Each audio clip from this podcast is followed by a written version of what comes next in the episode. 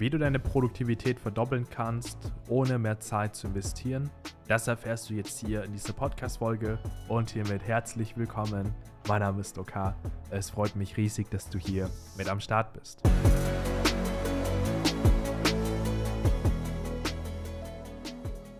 Wenn es um das Thema Produktivität geht, dann ist es aus meiner Sicht das meist unterschätzte Thema, weil wir alle, wir glauben, dass wir produktiv sind aber faktisch sind die meisten es nicht. Die Frage ist, woran liegt das genau, dass wir faktisch nicht immer produktiv sind? Das liegt daran, dass wir schon immer vielleicht so gearbeitet haben, wie wir gearbeitet haben und es gar nicht anders kennen. Und dadurch glauben wir, hey, wir sind produktiv im Vergleich mit uns selbst, wie wir vielleicht eines Tages mal waren.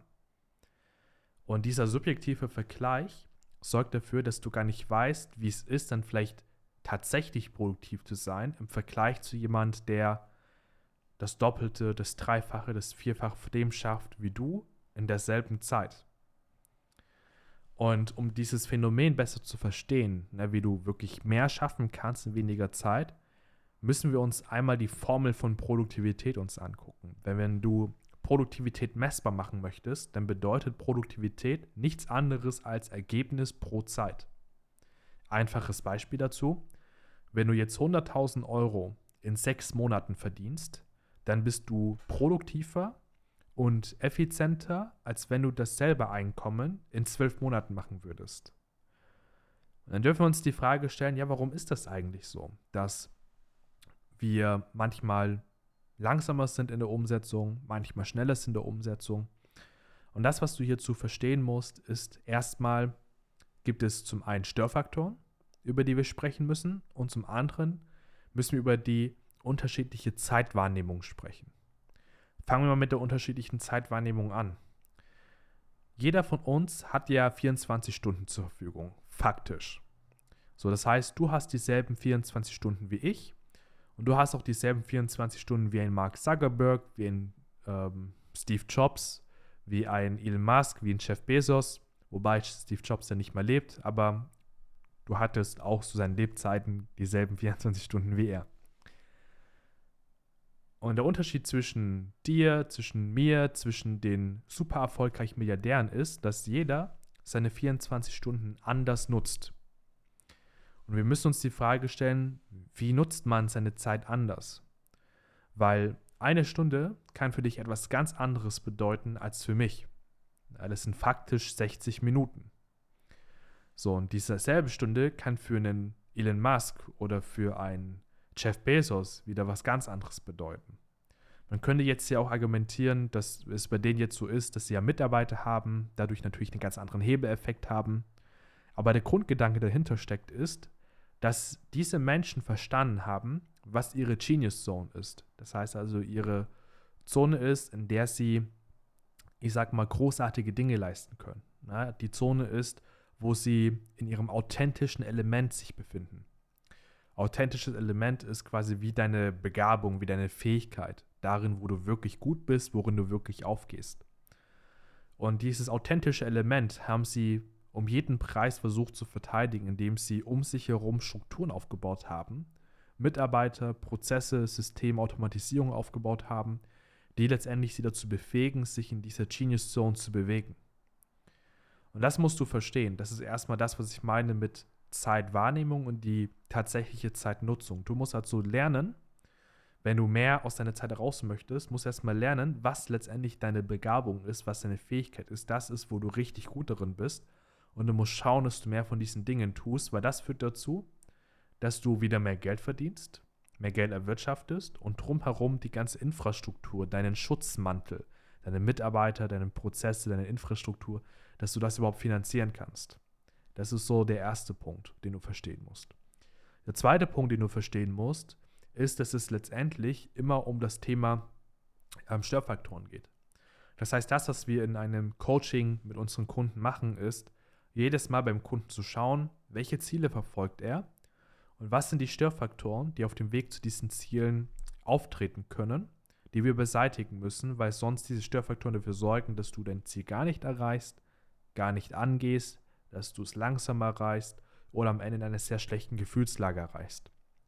Und hier unterscheiden wir zwischen zwei Arten von Störfaktoren. Es gibt einmal die strategischen Störfaktoren und es gibt einmal die persönlichen Störfaktoren. Die strategischen Störfaktoren, da geht es um den Aspekt der Strategie. Das heißt also, wenn du dein Business auf fünf- oder sechsstellige Monatsumsätze bringen möchtest, dann stellt sich ja die Frage, welche Schritte musst du in welche Reihenfolge gehen, um auf fünf- oder sechsstellige im Monat zu kommen. So, das ist dann Nummer eins. Hast du dieses Wissen nicht, kennst du diese Schritte nicht, dann handelt es sich hierbei um einen strategischen Störfaktor.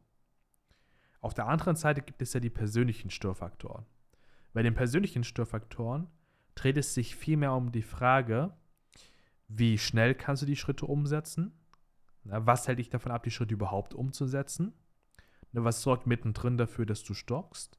Und welche Gefühlslage hast du dabei, während du die Schritte umsetzt? Weil du willst ja nicht nur ein Business aufbauen, was am Ende ähm, dich beansprucht, wo du ständig für das Business funktionieren möchtest, sondern du möchtest ein Business aufbauen, was für dich arbeitet.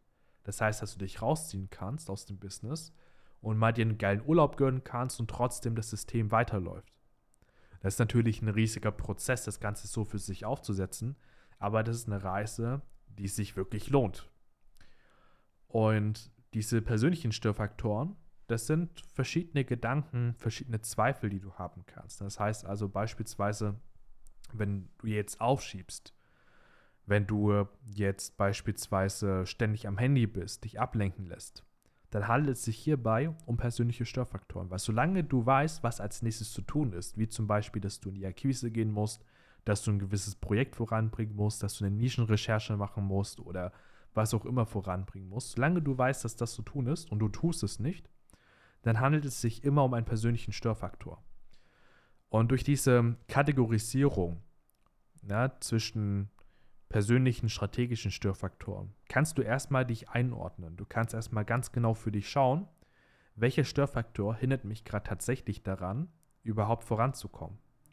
Und dann ist das, was ich dir hier jetzt gerne mitgeben möchte, folgendes.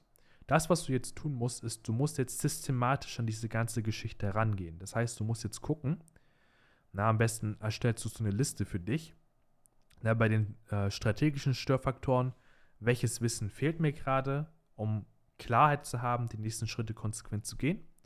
Und auf der anderen Seite, bei den persönlichen Störfaktoren, musst du schauen, welche Ängste, Bedenken, welche Zweifel kommen immer wieder auf, na, welche Gewohnheiten kommen vielleicht immer wieder auf, die mich dann persönlich belasten, die mich stören, die mich aufhalten. Dann musst du hier am besten einmal Liste führen. Weil wenn du jetzt diese Listen hast auf beiden Seiten, dann musst du jetzt Folgendes tun. Du musst jetzt schauen, dass du diese Themen systematisch angehst.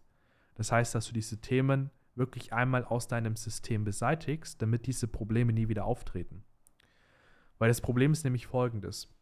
Wenn du diese persönlichen Störfaktoren beispielsweise nicht löst und einfach die ganze Zeit die Strategie pusht, das heißt den nächsten Schritt anpackst und den nächsten und den nächsten, dann kann es sein, dass du trotz dessen es schaffst, auf fünf- oder sechsstellige Monat zu kommen, aber dir fällt es immer schwerer, das nächste Level zu erreichen, weil mit jedem Level kommen neue, persönliche, mental-emotionale Probleme dazu.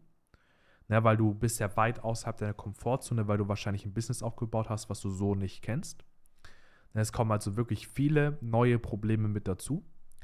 Und diese Probleme staunen sich dann auf. Das heißt also, du hast die alten Störfaktoren, die neuen Störfaktoren und das Fass, das fängt dann an, immer weiter überzulaufen. Und das ist dann das, was sich dann so anstrengend anfühlt. Also ich rede immer wieder mit verschiedenen Selbstständigen, mit verschiedenen Unternehmern, die sagen, die tragen mit sich so einen krassen Stress mit sich herum, so einen starken Druck mit sich herum. Das liegt daran, dass diese persönlichen Störfaktoren nicht aus dem System kommen.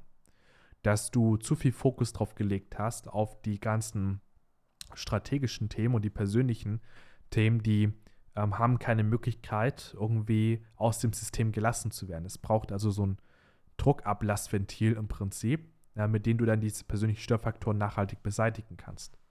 Du merkst dann, dass du plötzlich nicht nur morgens aufstehst und voller Energie bist, dann in so einem Fall und du gibst dann Gas im Business und am Ende des Tages merkst du, hey, ich habe alle wichtigen Aufgaben geschafft, sondern du bist plötzlich wieder lebendig. Das heißt, du bist voller Lebensfreude und so weiter und so fort. Und das ist genau das, wonach wir ja alle uns sehen, wonach wir alle streben.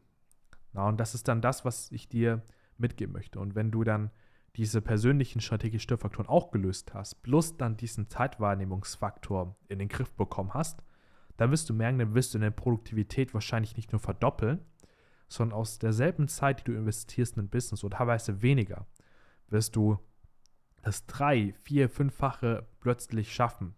Warum? Weil du die richtigen Dinge in der richtigen Reihenfolge tust und das vor allem auf eine so effizienten Art und Weise, dass du einfach nicht unnötig Zeit verschwendest, nicht unnötig Energie verschwendest. Was du mit dieser Zeit machst, liegt bei dir. Du kannst sie investieren, um mehr Zeit mit deinen Kindern zu verbringen, mit deinen Liebsten zu verbringen. Du kannst sie nutzen, um dann Hobbys zu lernen, Fähigkeiten zu lernen, Interessen zu entwickeln, andere. Du kannst aber auch diese Zeit nutzen, um dein Business noch größer aufzubauen, ja, dein Vermächtnis zu hinterlassen, das am Ende komplett dir überlassen, was du damit machst.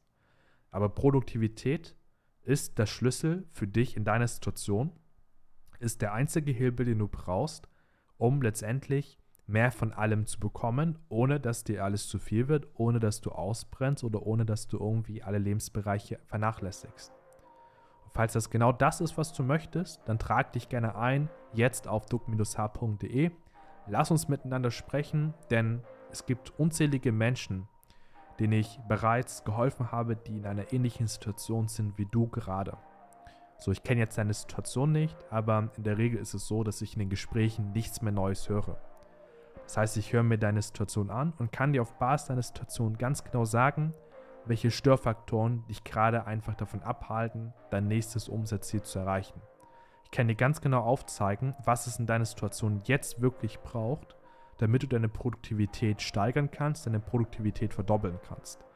Du merkst dann, dass wenn du diese Tipps und Impulse alleine schon umsetzt, dann wirst du viel mehr erreichen als bisher. Und das einfach durch ein paar kleine Tweaks. Und dann stellen wir gemeinsam einen Plan auf, eine kleine Strategie auf, mit der du es auch schaffen kannst, nachhaltig über die nächsten drei bis sechs Monate deine Produktivität so zu steigern, dass am Ende im Wörterbuch das Wort Umsetzungsmaschine eigentlich mit deinem Namen ausgetauscht werden müsste.